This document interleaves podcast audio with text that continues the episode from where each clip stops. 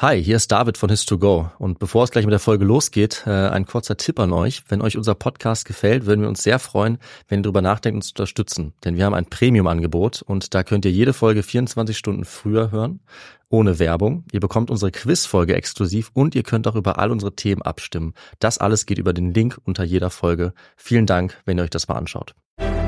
Ich bin ein.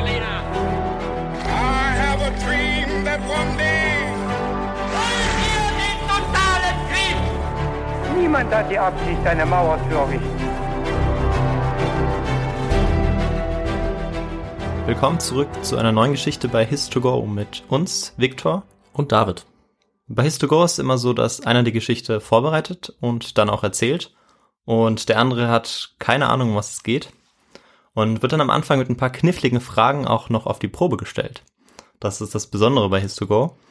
Und heute kann ich auch noch was Besonderes ankündigen. Und zwar werden wir am 25.12. eine Weihnachtsfolge rausbringen, ein Weihnachtsspecial. Und das wird ein Quiz sein. Da werden David und ich, wir werden uns sozusagen duellieren in einem Quiz. Genau, aber freundschaftlich. Also es geht, Freund nicht, natürlich. es geht nicht ums Gewinnen, sondern ums Raten und Spaß haben. Genau. Und genau, seid dann dabei, 25.12. ab Mitternacht ist die Folge dann online. Mhm. Hoffentlich. Hoffentlich, genau. Und genau, jetzt will ich eigentlich nicht länger einleiten, sondern direkt David dich fragen, ähm, ja, was trinkst du eigentlich heute? Gute Frage. Ich habe mir äh, einfach eine Bionade mal genommen, was, äh, was ich lange nicht mal getrunken habe und ist auch ganz lecker. Und du? Ja. Bei mir gibt's alkoholfreies Bier, wie öfters schon. Mhm. Genau, ich greife auch zu altbewährtem zurück. Sehr gut.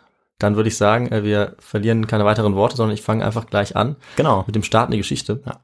Da werden auch gleich die Fragen kommen, aber vorher kommt eine Einleitung. Das habe ich diesmal ein bisschen umgedreht. Und mit der fange ich jetzt gleich an. Mit einer kleinen Quelle. Also, Viktor, ich sage jetzt einfach mal frei raus. Wir sind beide knapp unter oder über 30. Ähm, Das heißt, der Ernst des Lebens beginnt. Wir sind beide mehr oder weniger erwachsen und da müssen wir jetzt auch mal auf so Dinge achten wie zum Beispiel Finanzen. Und ich kann echt sagen, mit so ungefähr 30 Lebensjahren kommen auch ungefähr 30 Möglichkeiten dazu, wie man jetzt sein Geld überall anlegen kann. Zack, habe ich dann ein Girokonto, ein Tagesgeldkonto, ich kann in Bitcoins investieren, habe ich auch gemacht oder gleich in Dogecoins. Ich habe auch ein klitzekleines Aktienportfolio und ich könnte natürlich jetzt jeden Tag jedes dieser Konten checken. Aber Victor, du kennst mich, ich bin natürlich viel schlauer als das oder viel fauler, das meine ich eigentlich, und ich hole mir einfach Hilfe dafür. Und zwar von der App von Finanzguru. Das ist nämlich eine kleine, aber feine App, die mir einfach all diese Konten verbindet. Finanzguru ist auch unser neuer Partner und kann auch noch einiges mehr. Das stimmt und ähm, tatsächlich wird es immer komplizierter und immer schwieriger, da den Überblick zu behalten. Da gebe ich dir vollkommen recht. Und bei Finanzguru kann man eben die monatlichen Ausgaben und Einnahmen dort eben sehr schnell überblicken und eben auch kontrollieren. Und das Ganze ist dann auch noch in Kategorien eingeteilt. Und da sieht man dann auch, David, dass wir einfach viel zu viel Kaffee trinken. Das ist allerdings wahr. Aber Victor, wenn man merkt, dass man so eine Stelle hat, wo man viel zu viel Geld ausgibt oder es einfach ein bisschen besser überblicken möchte, dann kann man gerade dafür ein eigenes Budget auch anlegen lassen. Und das machst du für Kaffees auch? Ich mache fürs Kaffeetrinken ein eigenes Budget, klar. Nein. Natürlich. Und wie hoch ist dieses Budget, David? Das kann ich dir leider nicht sagen. Man muss auch ein paar Geheimnisse für sich behalten. Aber tatsächlich helfen solche Budgets eben, die Ausgaben besser zu begrenzen. Und ich glaube, wir haben alle irgendeine finanzielle Schwachstelle, sage ich mal. Bei uns beiden ist es halt der Kaffee, aber es könnte auch irgendwas anderes sein. Ja, das stimmt. Bei Finanzguru bekommst du auf jeden Fall auch noch zusätzlich Finanztipps, um eben beispielsweise bestimmte Ausgaben wie den Kaffeekonsum zu überblicken. Mhm. Also es gibt quasi intelligente Budgetvorschläge, die dir einfach helfen.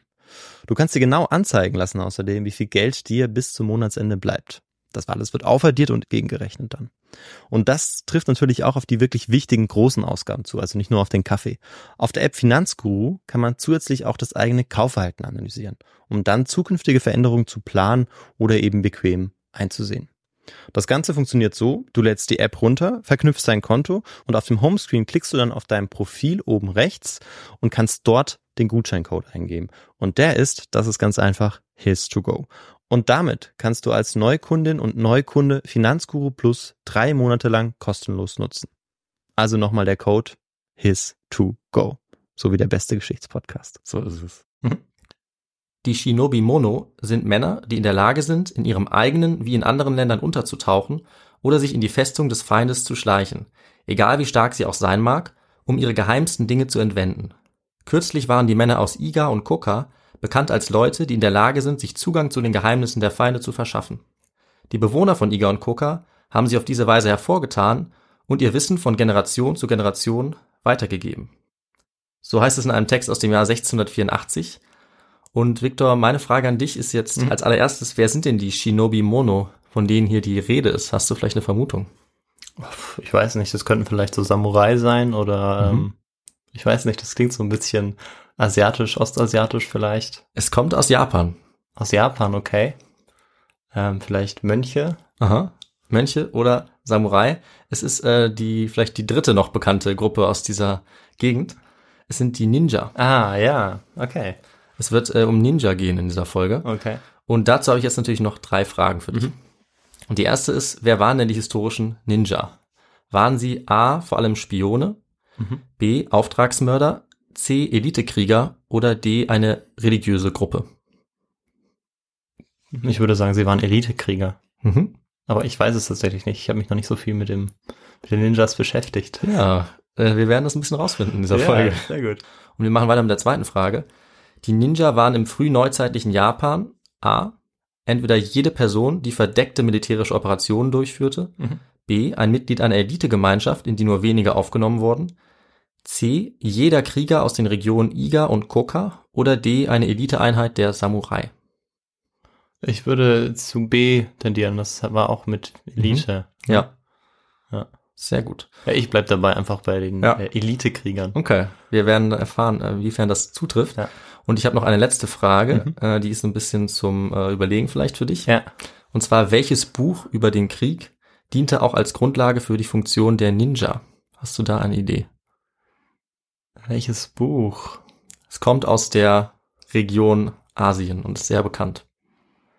Ähm, ich habe keine Ahnung. Also Macht nichts. okay. Wir werden es erfahren. Ja, ich bin gespannt, vorstellen, ja. dass du davon schon mal gehört hast. Ja. Und äh, ja, wir fangen jetzt an mit unserer Geschichte über die Ninja. Mhm. Ich möchte so ein bisschen aufklären, was hinter diesen populären Figuren steckt, Mhm. die wir heute vielleicht irgendwie kennen. Also als romantisches Bild von Geheimagenten oder von Meuchelmördern, Mhm. die ganz in schwarz gekleidet sind, die diese äh, Ninja-Sterne haben, ne, diese Shuriken äh, und irgendwelche geheimen Aufträge erfüllen. Das ist vielleicht das, was äh, man so im Kopf hat oder was ich zumindest im Kopf habe, wenn ich dran denke. Und also die Darstellung gibt es eigentlich schon im 17. Jahrhundert. Ja. Und ähm, damals kommt es wahrscheinlich aus dem japanischen Kabuki-Theater. Das ist laut Wikipedia ein traditionelles japanisches Theater aus Gesang, Pantomime und Tanz. Äh, und schon dort, also schon im Japan selber, wurde das Bild von Ninja sehr früh verklärt. Mhm. Und die wurden irgendwie als ja geheimnisvolle Superkrieger dargestellt. Und ja, im Westen ist dann das Bild eigentlich regelrecht explodiert. So richtig angekommen ist es hier im 20. Jahrhundert äh, und vor allem der Nachkriegszeit. Da hat sich generell ein großes Interesse entwickelt an Kriegskunst, vor allem auch fernöstlich, an so exotischen Ideen aus, vom fernen Osten. Da spielen eben auch die Ninja eine große Rolle, wie auch die Assassinen. Da hatten wir auch ein bisschen drüber geredet. Genau, ja. Und für die Ninja kann man sogar einige Medien auch konkret ausmachen, die dazu beigetragen haben, dass dieses Ninja-Bild äh, so bekannt geworden ist. Vielleicht kennst du ja äh, James Bond, Ja. nämlich den fünften Teil You Only Live Twice. Da ist eigentlich die romantische Darstellung von Ninja so ein bisschen unsterblich gemacht worden. Das ist Hm. ganz interessant. Von 1967 ist der Film und da gibt es äh, am Ende wird so eine Basis angegriffen von James Bond und er hat als Verbündete so ein paar hundert Ninja-Krieger mit Maschinengewehren und äh, so Samurai-Schwertern. Okay, an Und- den James Bond erinnere ich mich gar nicht. Ja, vielleicht habe ich ihn sogar gesehen, aber. Ich habe den äh, als Kind, glaube ich, mal gesehen. Und äh, ja, also da sieht man schon, was die Ninja alles theoretisch sein Ja, können. Da ja. sind es quasi so Superkrieger, die Mhm. aus irgendeinem Grund auch noch ein Samurai-Schwert haben und damit gut umgehen können, haben natürlich auch Maschinengewehr. Ähm, und Die passen man- sich der Zeit an dann. passen sich scheinbar der Zeit an. Aber es ist vielleicht auch ein bisschen merkwürdig, dass, Ja. äh, dass die da so angreifen. Aber auf jeden Fall unterhaltsam und ich denke, es ist jetzt Zeit, dass wir uns die historischen Ninja mal Würde ich auch sagen. mal ansehen, die hinter solchen heutigen populären Mhm. Bildern äh, stecken. Also wir schauen uns an, was genau die historischen Ninja waren, was sie gemacht haben, wie sie entstanden sind. Wir versuchen das so ein bisschen nachzuvollziehen und sozusagen diesen Mythos zu demaskieren, könnte Mhm. man auch sagen.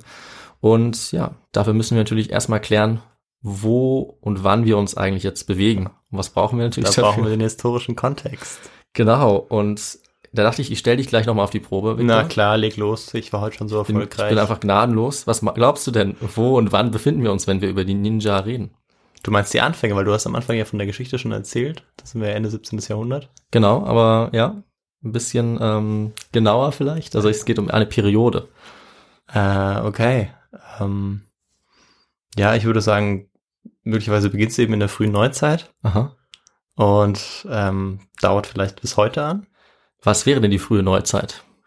Ähm, ich würde sagen, da gehen wir ins 16. Jahrhundert. Okay. Mhm. Ja.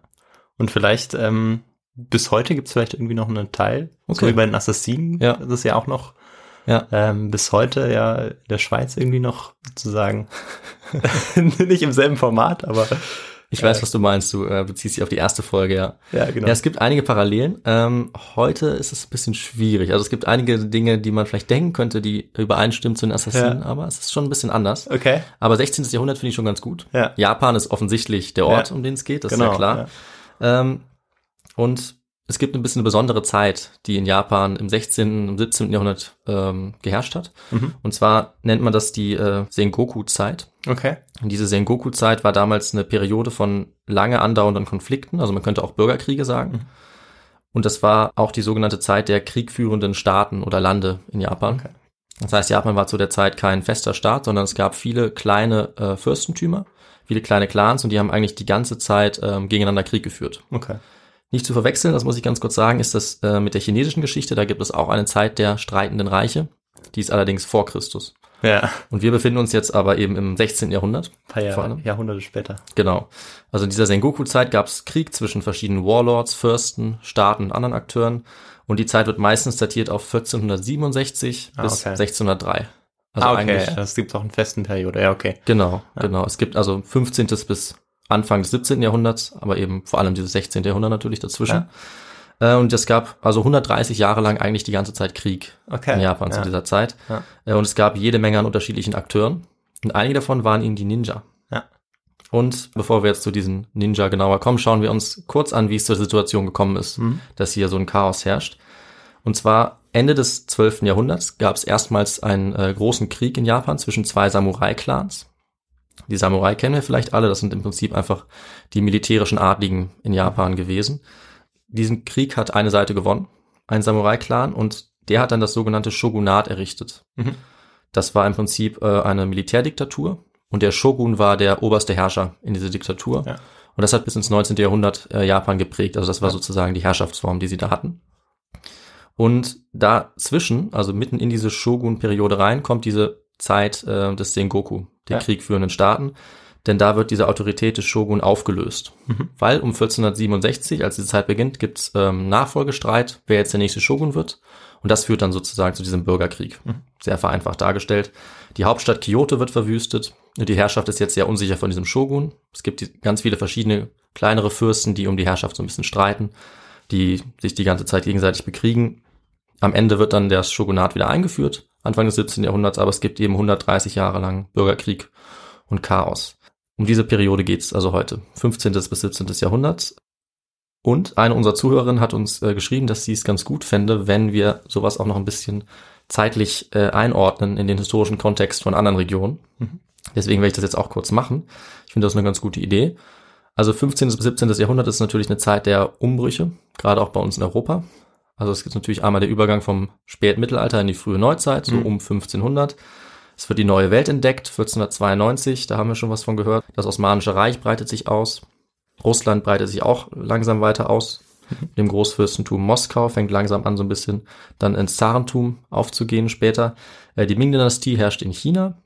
Die polnisch-litauische Adelsrepublik äh, hat ihre Blütezeit in äh, Mittelosteuropa zu dieser Zeit, ähm, besiegt auch den deutschen Orden, wie wir schon gehört haben.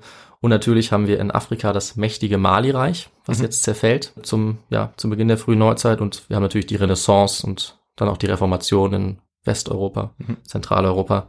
Das heißt, es gibt also äh, vor allem eine ganze Menge Kriege auch. Das ist das, worauf ich sozusagen so ein bisschen äh, hinaus möchte als Verbindung. Denn es ist so, in Europa werden eigentlich bis ins 17. Jahrhundert die Kriege hauptsächlich von Armeen geführt. Also ein Fürst oder ein Staat stellt eine Armee auf und kämpft gegen eine andere Armee. Äh, so eine ganz reguläre Kriegsführung eigentlich. Und ähm, wenn wir jetzt nach Japan blicken, dann ähm, ist es da ein bisschen anders, denn in Europa hat man mit diesen Armeen vor allem äh, Söldner gemeint oder Soldaten, die rekrutiert wurden, speziell für einen Krieg. Mhm.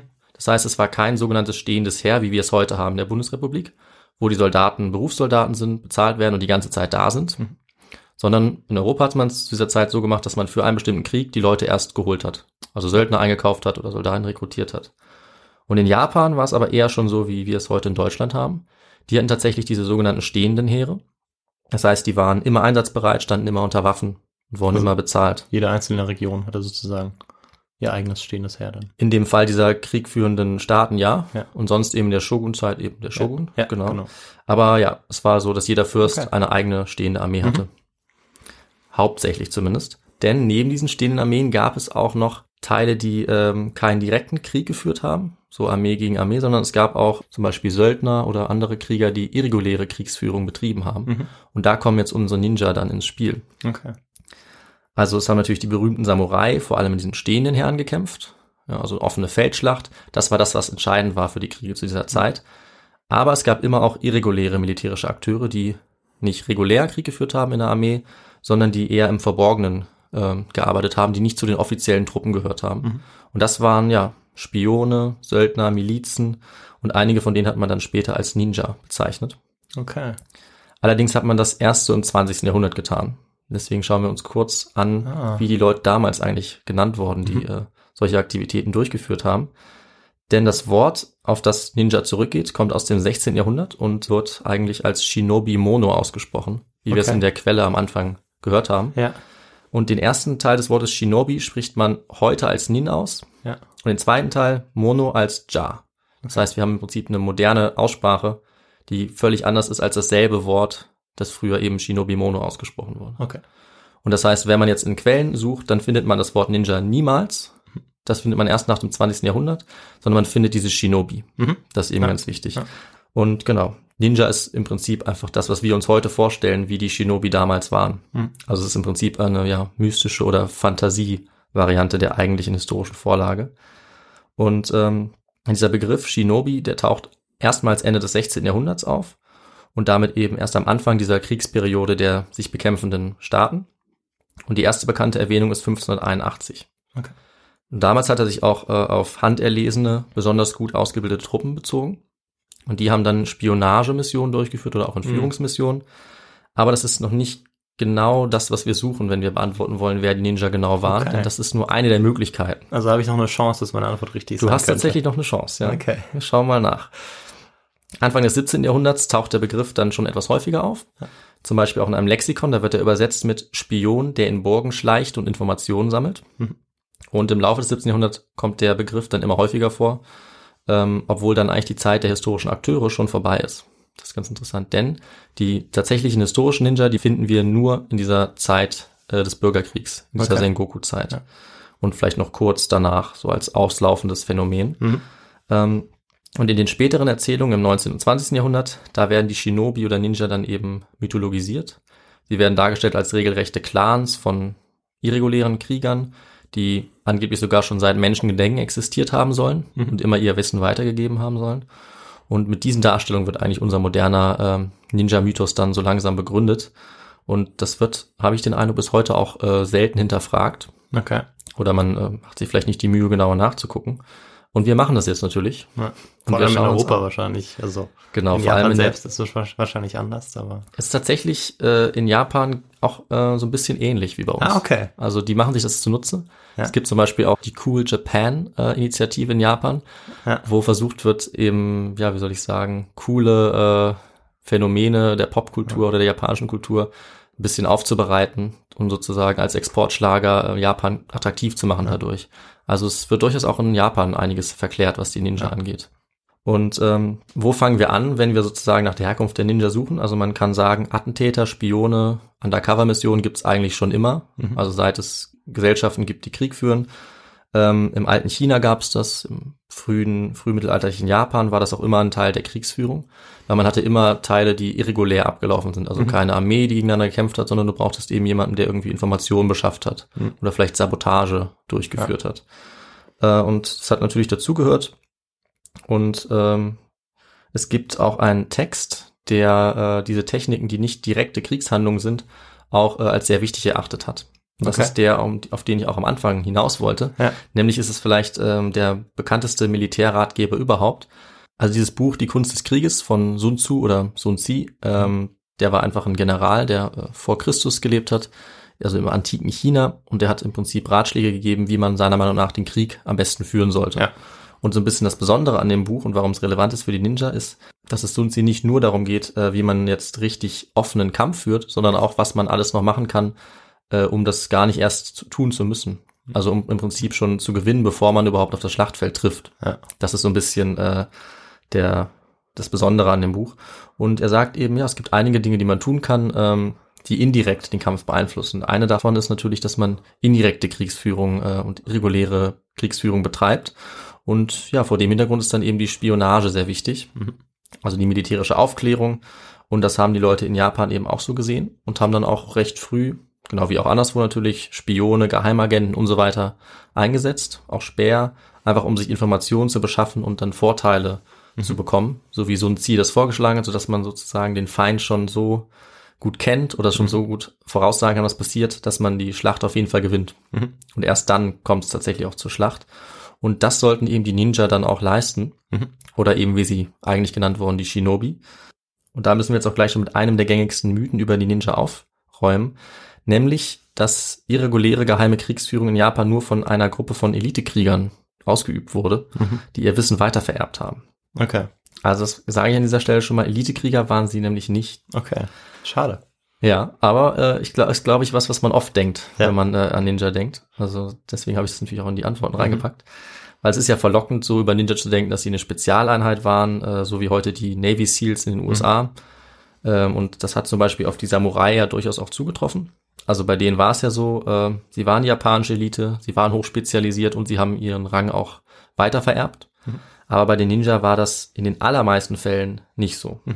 Hin und wieder vielleicht schon, aber meistens nicht. Das sehen wir auch schon in den Quellen eigentlich aus dieser Sengoku-Zeit in Japan. Da lassen sich nur sehr, sehr selten eigentlich spezielle, speziell ausgebildete, spezialisierte Krieger finden, die Geheimoperationen durchführen und die sich dann als Ninja ähm, sehen lassen aus unserem modernen Bild. Was man aber stattdessen viel häufiger findet, sind geheime Operationen wie Spionage, Sabotage, Brandstiftung, die von äh, Leuten durchgeführt werden, von Kriegern, die gar nicht näher bestimmt werden. Okay. Also wo gar nicht gesagt wird, wer das jetzt genau ist, sondern es wird einfach gesagt, es ist eine Person, die sich eben gut mit Spionage auskennt, die aber nicht aus einer speziellen Eliteorganisation stammt, die auch vielleicht sogar noch vererbt wird, außer sie waren Samurai, weil das konnte durchaus sein. Oder also dieses ja. Ninja beschreibt eigentlich die Handlung Genau. des äh, Spionierens oder des Genau. irgendwie des indirekten Ja. Kampfes sozusagen. Ganz genau, das ist eigentlich der wichtige Unterschied. Ja. Es kann auch die Person beschreiben, also es kann sowohl als Verb als auch als Nomen benutzt werden, aber wenn es Okay. die Person beschreibt, dann beschreibt es damit eine Person, die diese Kunst anwendet, Ja. des Schleichens oder des Ungesehens Ja. bleiben. Genau, und das in der Popkultur natürlich deutlich anders. Und ein Beispiel, wie das dann aussehen könnte in so einer Quelle, habe ich auch mitgebracht. Da geht es um die Belagerung einer Festung von 1600. Darin heißt es, Jemand mit den berühmten Shinobi-Fähigkeiten gelangte in der Nacht ungesehen ins gegnerische Lager. Er nahm eine Flagge und ein Banner, kehrte zurück zu seiner Festung und hängte sie hoch oben an das Tor. Das heißt, das Wort Shinobi, das kommt hier zweimal vor.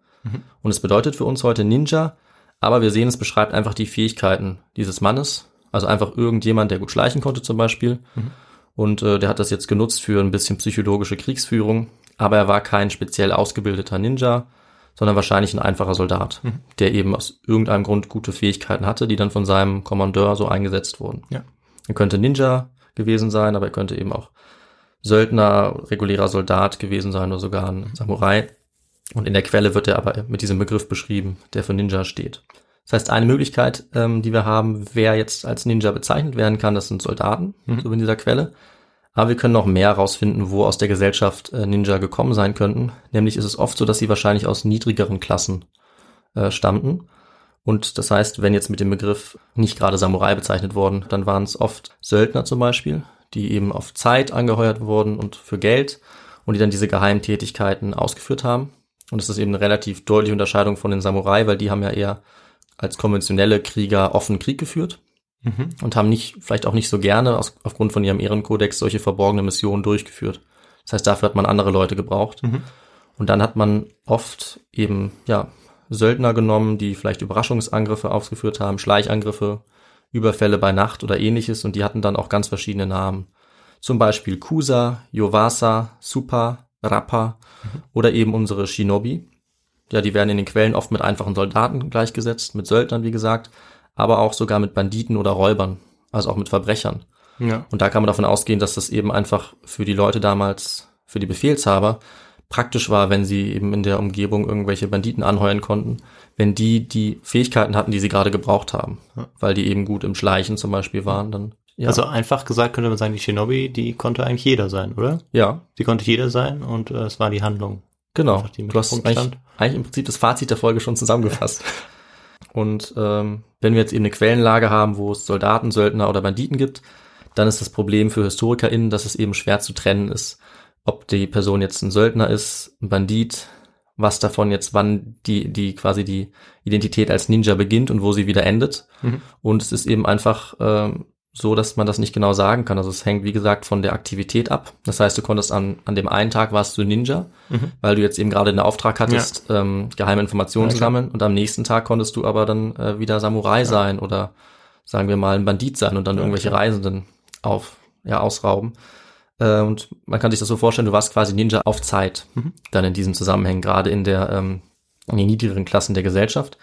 Und du hattest eben bestimmte Fähigkeiten und dann wurdest du von einem Daimyo angeheuert. Das Okay. sind die japanischen Fürsten, Ja. weil der eben bestimmte, ähm, bestimmten Auftrag für dich hatte, weil er vielleicht Informationen sammeln wollte. Dann hast du eine geheime Spionagemission durchgeführt und dann warst du eben wieder die Funktion, die du sonst hattest, Mhm. was eben viele verschiedene Funktionen gewesen sein können. Ja, und wenn das chaotisch und ein bisschen unübersichtlich klingt, dann liegt es vor allem daran, dass die Zeit einfach damals, wie ich ja schon gesagt habe, so chaotisch war. In dieser Zeit der Bürgerkriege. Und es ging eben oft einfach dann darum, ähm, kurz einen Vorteil zu gewinnen, Verwirrung zu stiften, äh, Terror in der Bevölkerung hervorzurufen oder unschuldige Leute zu entführen. Und deswegen kann man jetzt nicht immer sagen, war der Ninja jetzt ähm, ein adliger Samurai oder einfach ein Ja, Verbrecher, ja, der kurz eingesetzt wurde und der dann vielleicht irgendwelche Bauern gefangen oder sogar versklavt hat. Mhm. Als Söldner gegen Geld vielleicht in der Armee war und eben spezielle Fähigkeiten hatte, so dass er dann für sowas eingesetzt wurde. Aber was relativ sicher ist, dass es auf jeden Fall keine eigene noble Mhm. Kaste von Elitekriegern gab, die diese Ninja Ja. waren, sondern sie kamen von verschiedenen Orten. Und der Historiker Stephen Turnbull fasst das auch nochmal für uns zusammen. Er sagt nämlich, die Existenz von Spezialeinheiten bestehend aus einer Super-Samurai-Elite ist höchst fragwürdig. Mhm. Die Idee von Ninja als Krieger mit niedrigerem sozialen Stand, die nützliche kriminelle Fähigkeiten besaßen, ist hingegen wohl nicht weit von der Wahrheit entfernt. Okay. Also eher das Letztere. Aber wenn er sagt, nicht weit von der Wahrheit entfernt, dann heißt das ja, es gibt vielleicht schon auch noch ein paar mehr Möglichkeiten, wer noch Ninja gewesen sein könnte. Das heißt, bei der Identifikation von Ninja als Kriminelle oder niedrig stehenden Kriegern, da hört es immer noch nicht so ganz auf. Es gibt noch ein bisschen mehr. Es gab nämlich auch noch andere Personengruppen, die eben als Ninja äh, bezeichnet wurden zu der damaligen Zeit. Zum einen gab es ganz unerwartet vielleicht wandernde Dichter, Mhm. äh, Mönche oder auch Kaufmänner. Die haben ebenso dazugehört. Und äh, es war auch bekannt, dass die Shinobi oder eben Leute, die so aufgetreten sind, sich alle möglichen Verkleidungen zugelegt haben, sodass man oft auch gar nicht trennen kann. Mhm. War das jetzt wirklich ein äh, Kaufmann oder hat er sich nur so verkleidet? Äh, es gab eben, wie gesagt, auch Mönche, die zum Großteil ihres Lebens einmal Mönche waren, Mhm. dann zu einer anderen Zeit irgendwie Reisende durch die Berge geführt haben und wieder zu einer anderen Zeit aber geheime Spionagemissionen durchgeführt Mhm. haben, weil sie eben besonders gut untertauchen konnten mit dieser Rollenidentität. Und es gab natürlich auch äh, immer verschiedene Gruppen von Soldaten, die zum Teil auch für diesen Zweck in der Armee waren. Die hat man dann auch wieder nochmal mit einem besonderen Namen äh, bezeichnet, nämlich als Kusa. Und deren Aufgabe war es dann vor allem vor der Schlacht Informationen zu sammeln, sozusagen als Speer oder äh, als Guerillatruppen irgendwelche Hinterhalte, Hinterhalte durchzuführen oder so. Und das war eben dann auch ein wichtiger Teil der, der Kriegsführung. Eben nicht der direkte Teil, sondern der irreguläre Mhm. Ja. Teil der Kriegsführung im Verborgenen. Das heißt, was wir jetzt haben, sind Verbrecher, einfache Leute, Soldaten, die alle unter den Sammelbegriff der Ninja fallen und die damals als Shinobi bezeichnet wurden. Und was uns jetzt noch fehlt, sind äh, im Prinzip die ländlichen Samurai, die zu dieser Zeit als Ninja bezeichnet wurden, aber das vor allem in einer bestimmten Region, nämlich in den Regionen Iga und Koka. Mhm. Das kam am Anfang auch schon vor in unserer Frage und Ja. unserer Quelle und das ist auch kein Zufall, weil diese beiden Regionen haben besonderen Platz in den Mythen der Ninja, weil sie oft als ähm, Ursprungsort gelten, Mhm. Der Ninja allgemein. Und das ist auch nicht ganz vorbei an der Wahrheit, aber es ist ein bisschen mystifiziert. Also die Realität ist nicht ganz so extrem, Okay, sage ich mal, ja. oder ganz so eindeutig, ähm, weil diese beiden Orte stellen tatsächlich eine Besonderheit da historisch, weil die Bewohner haben hier, das ist eigentlich erwiesen, sehr stark solche irregulären Kriegstaktiken genutzt, solche geheimen Operationen.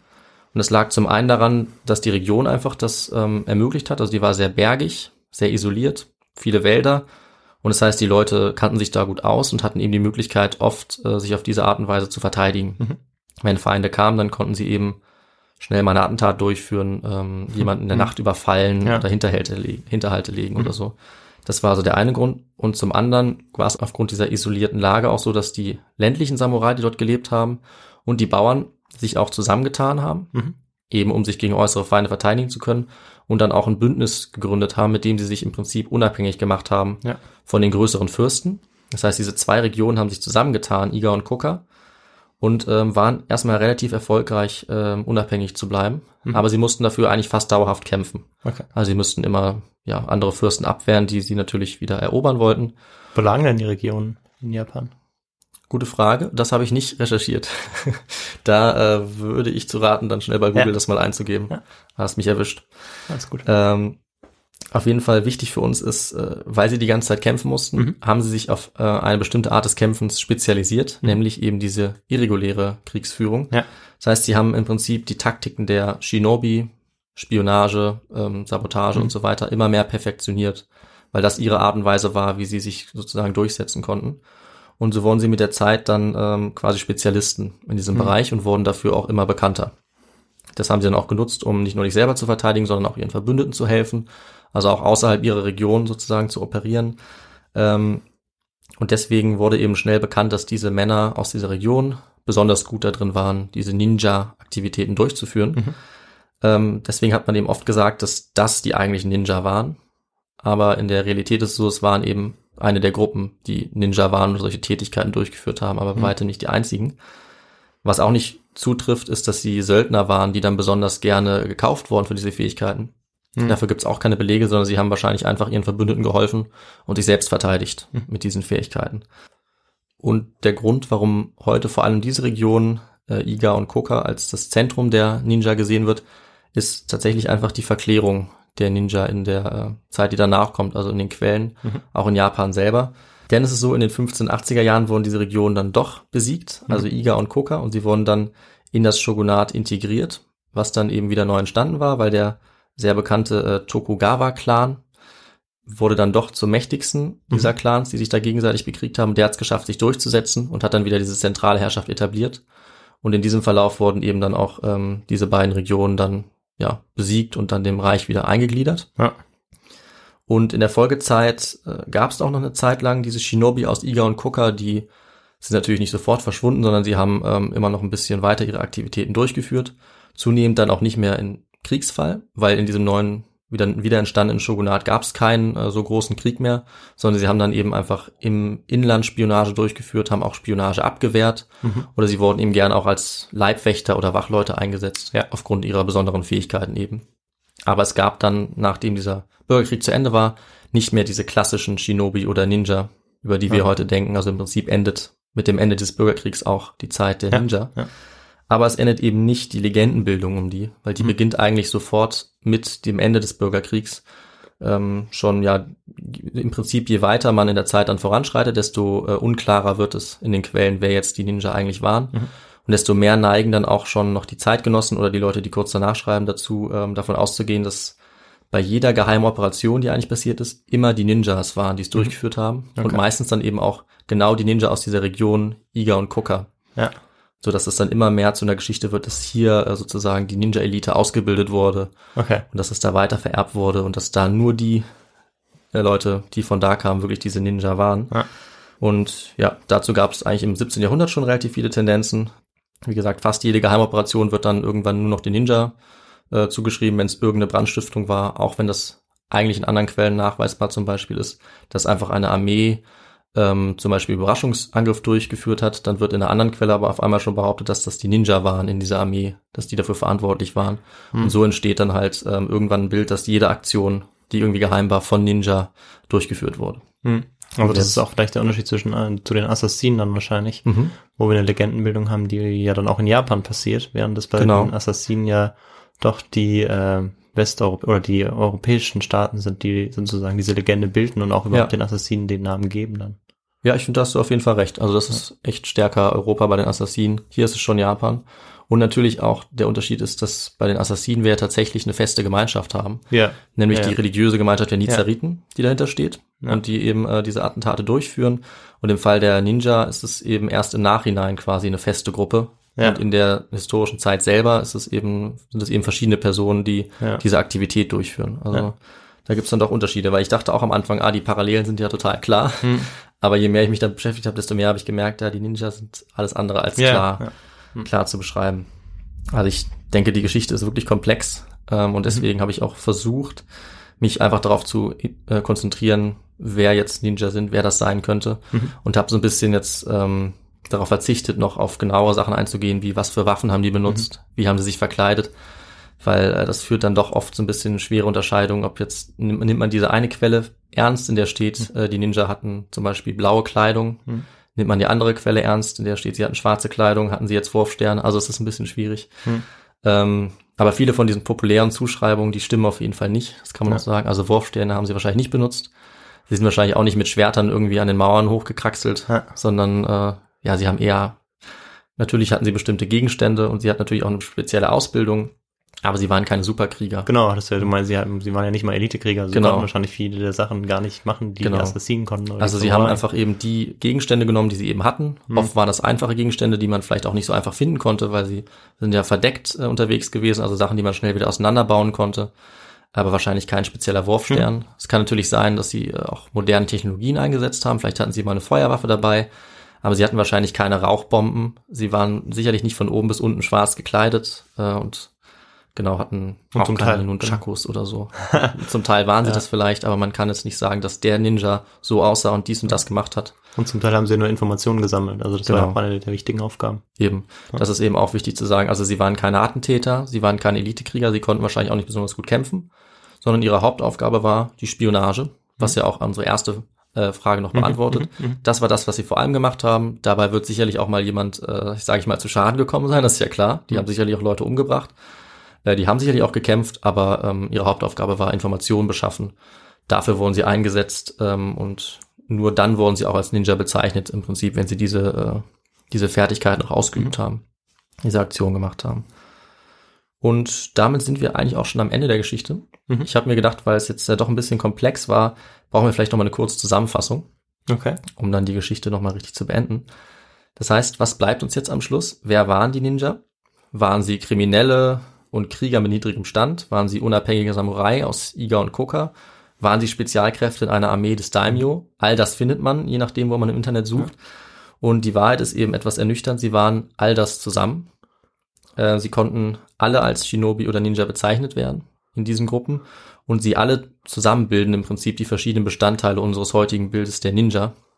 Das heißt, wer Ninja sagt, meint im Prinzip unsere heutige Bearbeitung, sozusagen das Ergebnis unserer heutigen Interpretation von ganz vielen verschiedenen Quellen, Ja. die in der frühen Neuzeit ihren Anfang nehmen, aber die eigentlich direkt danach immer schon weiter verklärt werden. Das heißt, es ist eigentlich auch schon ganz schwer zu trennen, welche Quelle noch ganz authentisch ist und äh, das so beschreibt, wie es in dieser Zeit der Bürgerkriege war und welche schon kurze Zeit später aus der Sicht der Zeitgenossen auch schon die Ninja irgendwie als etwas mehr darstellen wollen, als sie es eigentlich waren. Hm. Und ja, deswegen muss man abschließend sagen, das Bild der Ninja hat eigentlich einen extremen Wandel durchlaufen. Also historisch gesehen gab es diese irregulären Krieger, die hauptsächlich Spionagemissionen durchgeführt haben, nur in der Sengoku-Periode, also von 1467 bis 1603. Und die Immerhin Quellen, doch was Konkretes. das ist, das ist einigermaßen konkret, ja. Und die Quellen, die danach entstanden sind, stellen sie auch eben noch akkurat dar. Aber sie reden von Shinobi. Also Ninja wird Ja, ja. Äh, da niemand genannt oder zumindest nicht so ausgesprochen. Und je mehr Zeit vergeht, seit es die eigentlichen Ninja nicht mehr gibt, desto mehr werden sie äh, zum Mythos in den Darstellungen. Also ähm, in unserer Zeit ist es eben besonders extrem, gerade im 20. Jahrhundert. Und so wurden au- aus anfänglich dann Samurai, Banditen oder anderen Krieger, die einfach bestimmte geheime Missionen ausgeführt haben, die mythischen Ninja, die auch Kriege entscheiden konnten, die Fürsten ähm, durch Attentate ermordet haben und scheinbar übernatürliche Fähigkeiten besessen haben. Aber in der Realität waren sie eben einfach ein normaler Bestand der Kriegsführung, wenn eben auch der irregulären Kriegsführung. Und wann immer man Informationen über Feinde haben wollte, hat man sich eben dieser Ninja bedient. Egal, wo man sie dann im Moment eben herbekommen konnte, ob es die eigene Armee war oder irgendwelche Verbrecher, die in der Gegend äh, vielleicht ihre Dienste angeboten haben. Und sie kamen eben aus allen Gruppen der Gesellschaft. Also sie waren nie eine geschlossene oder fest definierbare Gruppe von Elitekriegern oder Spezialisten, sondern sie waren Söldner, Samurai, Banditen, Einbrecher Ja, oder ja. sogar Mönche. Häufig einfache Leute, die eben äh, dann für diese Dienste engagiert werden konnten. Und ja, damit äh, endet diese kurze Geschichte über die Identität der Ninja. Ja. Und äh, ich möchte mich noch bedanken für den Vorschlag bei Gero. Ja. Der hat sich gewünscht, was über die Ninja zu machen. Einige andere haben sich was gewünscht über äh, Asien Ja. oder über Japan zu erfahren. Dann dachte ich, ähm, machen wir mal was zur Popkultur. Ja. Und äh, genau, da habe ich versucht, so ein bisschen rauszuarbeiten, wer äh, die historische Realität ist hinter Ja. diesen geheimnisvollen Ninja. Ja, ja, sehr spannend. Vielen Dank, David. Und ich fand es eigentlich am Schluss jetzt auch relativ klar, muss ich sagen. Also klar, es ist, wie du gesagt hast, komplex, wenn man nach dem Wer fragt. Aber wenn man nach dem Was fragt, also was ist eigentlich Ninja? Und du hast ja schon auch ähm, die, ähm, die Wörter oder gesagt, okay, das ist eigentlich eine Handlung, das sind ja auch Verben, hast du ja auch betont. Wenn man sich das nochmal vor Augen führt, dann ist es ja eigentlich eindeutig. Und zwar, das ist ja die, die Handlung sozusagen, ist, das war es erstmal. Und Ja. wer, hast du gesagt, also spannend, dass eben auch Mönche dazugehört haben, dass man das nochmal gehört hat. Ja. Aber man kann es eigentlich nicht eindeutig sagen. Und das Ja. ist was, was ich überhaupt nicht wusste. Mhm, ich auch nicht. Und das ähm, aber doch jetzt sehr einleuchtend finde. Also ja. eigentlich gut nachvollziehbar auch, hast du gut, nach, gut dargestellt. ja, ich finde, das ist gut zusammengefasst, dass man eher nach dem Was fragen muss und nicht nach dem Wer. Ja. Das ist eigentlich ein äh, sehr gutes Fazit. Ja. Und, genau, man muss eben ein bisschen vorsichtig sein, wenn man zum Beispiel im Internet liest, auch auf Wikipedia. es gibt Okay. sehr viele verschiedene Schwerpunkte, die gesetzt werden. Also Ja. Mhm. waren die jetzt doch nur aus diesen beiden Regionen oder waren es doch nur äh, Leute in der Armee, waren es doch nur Kriminelle? Also es ist kompliziert. Ja. Und äh, ich bin Dann, ganz, ja, dann, genau, ja. ja, ich bin ganz froh, dass ich mich auf zwei, wie ich finde, sehr gute Titel auch ähm, Ja, beziehen konnte eigentlich genau. bei der das Recherche. ist eine gute Überleitung. Ähm, du hast doch schon eingeleitet, aber ich frage jetzt doch noch, was hast du für Literatur benutzt? Genau, also ähm, ich habe vor allem ähm, ein Buch benutzt von einem sehr bekannten Historiker, Ja. einem Militärhistoriker auch, der heißt Stephen Turnbull. Ja. Äh, der ist auch Spezialist für ähm, Kriegsführung in Japan. Ja. Und der hat 2017 ein Buch veröffentlicht mit dem Namen äh, Ninja Unmasking the Myth. Okay. Und da geht er auch sehr stark darauf ein, was sich alles in der Forschung äh, verändert hat und was es für ähm, falsche Konzepte gab. Ja. Sodass ich mir auch dachte, als ich das gelesen habe, okay, da muss man echt aufpassen. Denn ähm, das Buch ist ja von 2017. Auf Wikipedia gibt es, äh, sind, glaube ich, fast alle Quellen nur bis 2010 oder so. Und das heißt, Okay, ja. dementsprechend äh, ja, unklar ist es, was davon jetzt stimmt und was nicht davon stimmt. Und deswegen habe ich versucht, mich eben vor allem auf das Buch zu beziehen. Und noch auf einen weiteren Artikel, den ich auch gut fand, der sogar von 2020 ist. Der heißt Irregular Warfare in Late Medieval Japan. Okay. Das war auch ganz, äh, ganz nützlich. Und dann gibt's eben noch ganz viele andere Seiten, wo einzelne äh, Details standen, auch viele Museen, was für Waffen haben die Ninja benutzt, aber ich musste feststellen, das ist alles nicht so ganz sicher, wie äh, historisch akkurat Ja. es ist, deswegen habe ich das lieber rausgelassen. Genau, und dann Perfekt. würde ich eigentlich an dich übergeben Ja. mit äh, ein paar Ideen, wie man uns noch unterstützen Ich kann. versuch's nochmal, ob ich diesmal vollständig hinbekomme. Äh, und zwar kann man uns äh, folgen auf Spotify, man kann uns folgen auf Instagram, man kann uns folgen auf ähm, Twitter. Inzwischen auch. Das Stimmt. ist relativ neu, frisch. Ja. Da haben wir noch nicht so viele Follower. Freuen über uns, ihr- jeden, der jetzt dazukommt. Genau. Dann haben wir natürlich unsere Feedback-E-Mail. Das ist die histogo.feedback at gmail.com. Und dann äh, könnt ihr natürlich über unsere Website und über Instagram auch auf die Literatur zugreifen. Und wir freuen uns auch immer über äh, Spenden und auch die Spenden, die wir bekommen haben, auch die Weihnachtsspenden sozusagen als Geschenk, haben uns sehr gefreut. Ähm, die haben uns jetzt auch entschieden, neue Mikros zuzulegen. Also es wird auch alles direkt in den Podcast investiert. Genau. Wir gehen davon nicht Kaffee trinken, geht sowieso gerade nicht, aber Ja. Genau. Und ähm, ja, genau, 25.12. Weihnachtsspecial. Und dann bin in zehn Tagen ich wieder dran mit der nächsten Folge. Genau. Das heißt, es gibt jetzt als nächstes eine Folge Quiz to go. Ja. So wird unser Special ja heißen. Genau, richtig. Und dann gibt es am 30. wieder eine reguläre Folge von dir, ne? ja, so ist das Thema steht schon. Sehr gut. Ich bin Ja. gespannt. Ja, wird gut. Und dann würde ich sagen, bis in zehn Tagen. Nee, fünf Tagen. Genau. Nee, Moment. Doch, fünf Tage, ja. Ja. Ähm, macht's gut. Und ja, bis dann. Bis dann. Ciao. Ciao.